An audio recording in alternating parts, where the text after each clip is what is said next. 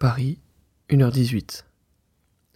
Je vous écris aujourd'hui pour vous raconter cette histoire de ce cours de philosophie qui s'est passé hier et qui m'a beaucoup marqué dans un sens du terme. Et je voudrais vous transmettre ce savoir, cette nouvelle réflexion, afin que vous puissiez l'ajouter à votre bagage de pensée. L'idée est simple. Il faut savoir se taire et savoir parler quand il faut.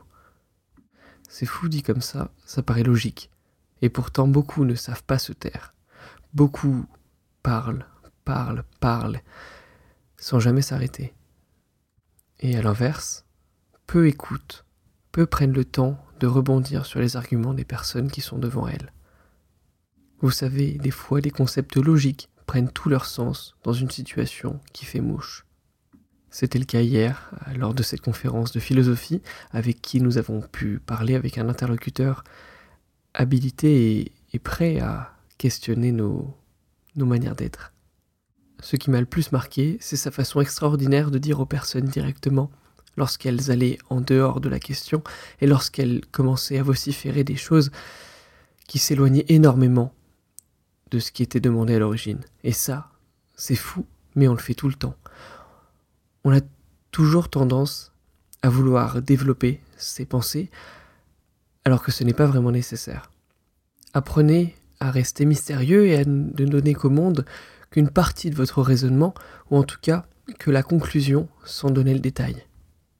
Je comprendrai que ce concept ne vous parle pas, mais je vous invite à y réfléchir la prochaine fois que vous serez confronté à une situation dans laquelle vous devrez répondre à une question qui au premier abord semble binaire et pourtant à laquelle vous répondez avec un détail aberrant et peut-être euh, négatif dans ce sens-là. Savoir se taire ou garder le silence est une magnifique, magnifique habilité qu'il faut à tout prix travailler si l'on veut se faire bien voir en société. Vous comprendrez que dans ce contexte, bien se faire voir par la société, c'est surtout ne pas paraître euh, désobligeant ni embêtant pour les gens. Rappelez-vous de la dernière discussion sans fin que vous avez eue avec un collègue, avec un prof, avec une connaissance.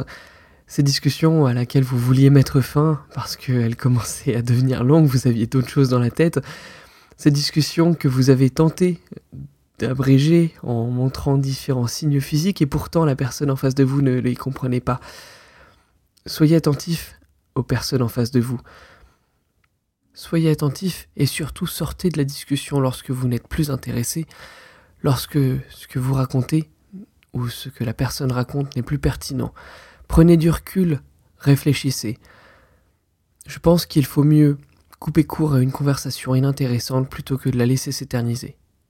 J'espère très sincèrement que ces courtes pensées vous auront quelque peu impacté.